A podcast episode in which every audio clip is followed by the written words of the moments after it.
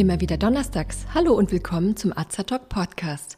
Diese Woche zum Thema Heuschnupfen und was man dagegen tun kann.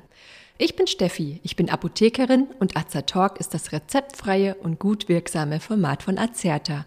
Informationen garantiert ohne Nebenwirkungen. Tipps von Apothekerinnen für ihre Gesundheit.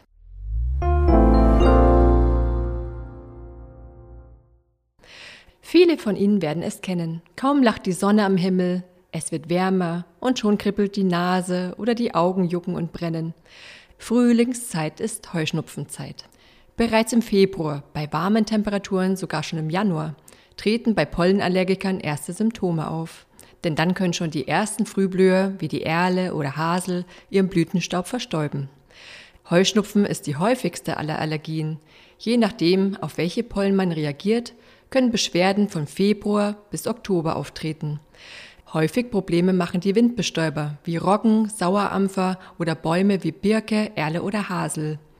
Sie haben schwebfähige, leicht zu verbreitende und sehr, sehr viele Pollen. Stellen Sie sich vor, eine Sauerampferpflanze kann 400 Millionen Pollen freisetzen. Die Pollenallergie ist eine Allergie vom sogenannten Soforttyp. Die Reaktion kommt also sofort nach Kontakt mit einem Allergen. Allergische Erscheinungen müssen gut behandelt werden, denn sonst kann ein sogenannter Etagenwechsel stattfinden. Das heißt, die Allergie wirkt sich nicht nur auf das obere Stockwerk, die Augen und die Nase aus, sondern auch auf das untere Stockwerk. Dann können auch in den Bronchien der Lunge Beschwerden ausgelöst werden. Treten nun Blütenpollen auf einen Allergiker, wirkt sein Immunsystem sofort, also innerhalb von Sekunden oder Minuten als Abwehr gegen diese Pollen. Der Körper eines Allergikers sieht die Pollen als Fremdkörper an. Er reagiert hier übermäßig mit der Aussendung von Histaminen und Botenstoffen, die die Abwehrreaktion auslösen. Vornehmlich in der Nasenschleimhaut oder den Bindehäuten der Augen. Dem Heuschnupfengeplagten juckt die Nase, die Augen tränen und er beginnt zu niesen. Aus solchen Symptomen kann sich unbehandelt sogar ein allergisches Asthma entwickeln. Von einem Kumulationseffekt spricht man, wenn man normalerweise ein Nahrungsmittel verträgt, aber in der Heuschnupfenzeit verträgt man manches Obst zum Beispiel nicht. Bei einer Kreuzallergie reagiert der Körper neben den eigentlichen Allergenen auch auf andere Allergene, die sehr ähnlich aufgebaut sind.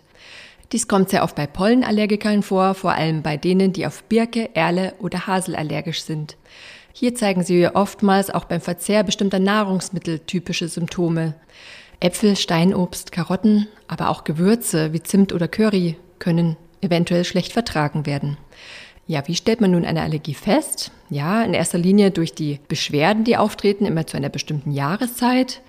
Bei einem Allergologen oder Hautarzt kann man auch einen Test durchführen lassen, auf welche Auslöser man reagiert. Das heißt, hier wird also das Antigen gesucht, gegen das man allergisch ist. Bei dem am häufigsten verwendeten Hauttest, er wird Pricktest genannt, werden mehrere Allergenextrakte verwendet. Jeweils ein Tropfen eines Allergens wird auf die Haut am Unterarm aufgetragen. Anschließend wird die Haut unter diesem Tropfen an der Oberfläche ein bisschen angeritzt. Und je nach der Methode wartet man eine bestimmte Zeit für die Reaktion.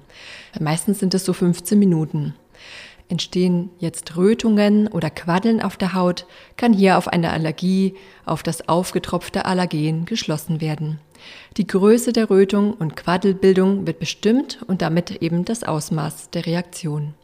Außerdem kann auch mit Hilfe des Bluttests untersucht werden, ob der Körper Antikörper gegen ein Allergen gebildet hat. Nun wurde die Allergie also nachgewiesen. Welche Wirkstoffe gibt es, die die Beschwerden des Heuschnupfens vermindern? Zuallererst ist hier die Allergenkarenz zu nennen. Das heißt, jeglicher Kontakt mit dem Allergen sollte vermieden werden. Dies ist jedoch nur selten möglich. Stellen Sie sich vor, Sie dürften an einem herrlichen Frühlingstag nur wegen der fliegenden Pollen das Haus nicht verlassen. Es gibt aber Tipps, wie Sie die Pollenbelastung einigermaßen gering halten können. Informieren Sie sich über die jeweilige Pollenflugzeit in der Tageszeitung unter der Rubrik Wetter oder im Internet. Ist der Pollenflug am stärksten, sollte man möglichst drin bleiben. Lüften ist in ländlichen Gebieten am besten abends, in den Städten am besten morgens zu empfehlen, da der Pollenflug dann nicht so stark ist. Es empfiehlt sich, ein Pollenschutzvlies an häufig geöffnete Fenster anzubringen. Nach einem Aufenthalt im Freien soll die Kleidung gewechselt werden. Die Kleidung bitte nicht im Schlafzimmer wechseln, um dort nicht unnötig die Pollen zu verteilen und um eine möglichst allergiefreie Nachtruhe zu gewähren. Vor dem Schlafen ist es außerdem ratsam, sich die Haare auszuspülen oder zu waschen. In der Apotheke Ihres Vertrauens können Sie sich über Arzneimittel beraten lassen, mit denen die typischen Allergiesymptome gelindert werden können, sogenannte Antiallergika. Diese kann man im Akutfall lokal als Augentropfen oder Nasenspray oder in Form von Tabletten oder Saft anwenden. Lokal, also als Nasenspray oder Augentropfen, werden vor allem die Wirkstoffe Acelastin oder Levocabastin angewendet. Diese Mittel wirken innerhalb von 15 Minuten gegen den Juckreiz oder andere Allergiesymptome und das für zwölf Stunden lang. Der Vorteil der nasalen Anwendung oder der Anwendung am Auge ist, dass die Medikamente nicht müde machen.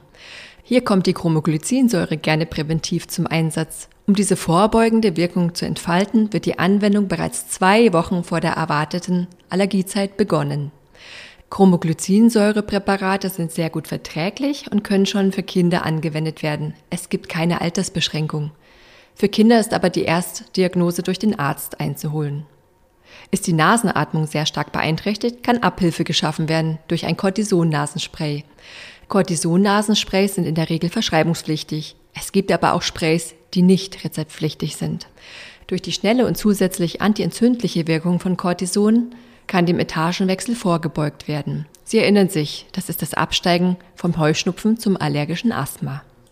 Bei starken allergischen Beschwerden kann man Allergiemittel in Form von Tabletten, Tropfen oder Saft einnehmen. Die Allergiemittel der sogenannten neuen Generation machen weit weniger müde als die von früher. Weil sie vielleicht doch etwas müde machen könnten, sollten sie bevorzugt am Abend eingenommen werden. Die Wirkung bemerkt man so nach 15 bis 30 Minuten. Zu den neuen Wirkstoffen zählen Cetirizin oder Loratadin. Recht neu sind auch die aktiven Wirkformen dieser beiden Wirkstoffe. Auch stehen homöopathische Einzelmittel wie Allium cepa, Galphimia glauca oder Euphrasia officinalis zur Verfügung. Euphrasia wird auch in Form von Augentropfen gegen die allergischen Beschwerden am Auge verwendet. Außerdem stehen Komplexmittel zur Verfügung, das sind homöopathische Mischungen. Lassen Sie sich in der Apotheke dazu beraten. Nun kommen wir zur spezifischen Immuntherapie. Sie stellt die einzige Behandlung dar, die die Ursache selbst angeht. Hier wird also die eigentliche Allergieursache behandelt. Sie wird auch Hyposensibilisierung genannt. Damit ist gemeint, dass der Körper lernt, weniger stark auf die allergieauslösenden Stoffe zu reagieren. Die Therapie dauert mindestens drei Jahre und wird in der Regel mehrere Monate vor der Pollensaison begonnen. Voraussetzung für diese Therapie ist, dass die Auslöser bekannt sind. Erinnern Sie sich? Hier wird der Pricktest oder ein Bluttest angewendet. Die Allergene werden dann gezielt in einer bestimmten Konzentration verabreicht, damit sich das Immunsystem mit der Zeit daran gewöhnt. Hat der Körper eine Toleranz entwickelt, reagiert er auf die Allergene weniger stark oder sogar gar nicht mehr. Diese Hyposensibilisierungen erfordern vom Patienten ein hohes Maß an Disziplin und Geduld, denn sie müssen regelmäßig und auch langzeitig angewendet werden. Die Allergene werden in einer vom Arzt bestimmten Zusammensetzung und Konzentration unter die Haut gespritzt, in der Regel in den Oberarm. Die Menge der injizierten Lösung steigert sich im Laufe der Therapie langsam. Danach muss man noch 30 Minuten zur Beobachtung in der Praxis bleiben, um eventuell auftretende Nebenwirkungen zu sehen. Die Spritze bekommt man alle vier bis sechs Wochen. Den Zeitrahmen sollte man möglichst einhalten, damit eine optimale Wirkung erzielt wird. Seit einigen Jahren ist auch eine sublinguale Immuntherapie möglich. Sublingual? Hier wird keine Spritze gegeben, sondern das Allergen wird in Form von Tabletten oder Tropfen unter die Zunge gegeben. Hier kann man eine Allergie auf Baumpollen oder Gräser, Getreide und Kräuterpollen behandeln. Einnehmen heißt hier, dass die Lösung oder die Tablette für circa ein bis zwei Minuten unter die Zunge gegeben wird. Falls es eine Tablette ist, muss sie mit trockenen Fingern aus dem Blister genommen werden und auch direkt verwendet werden.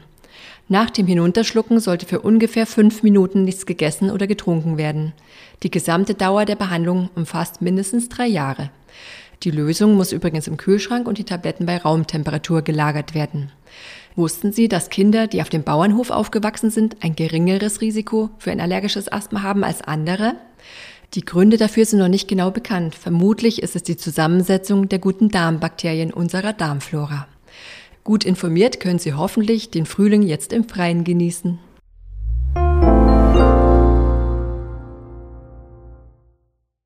Wenn Sie sich für uns oder für unsere Fortbildungsvideos interessieren, besuchen Sie uns gerne auf azerta.de oder hören Sie unseren Beitrag Wir sind Azertalk.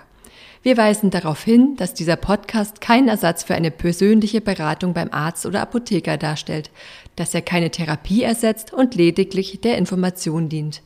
Thematisch erhebt der Beitrag keinen Anspruch auf Vollständigkeit.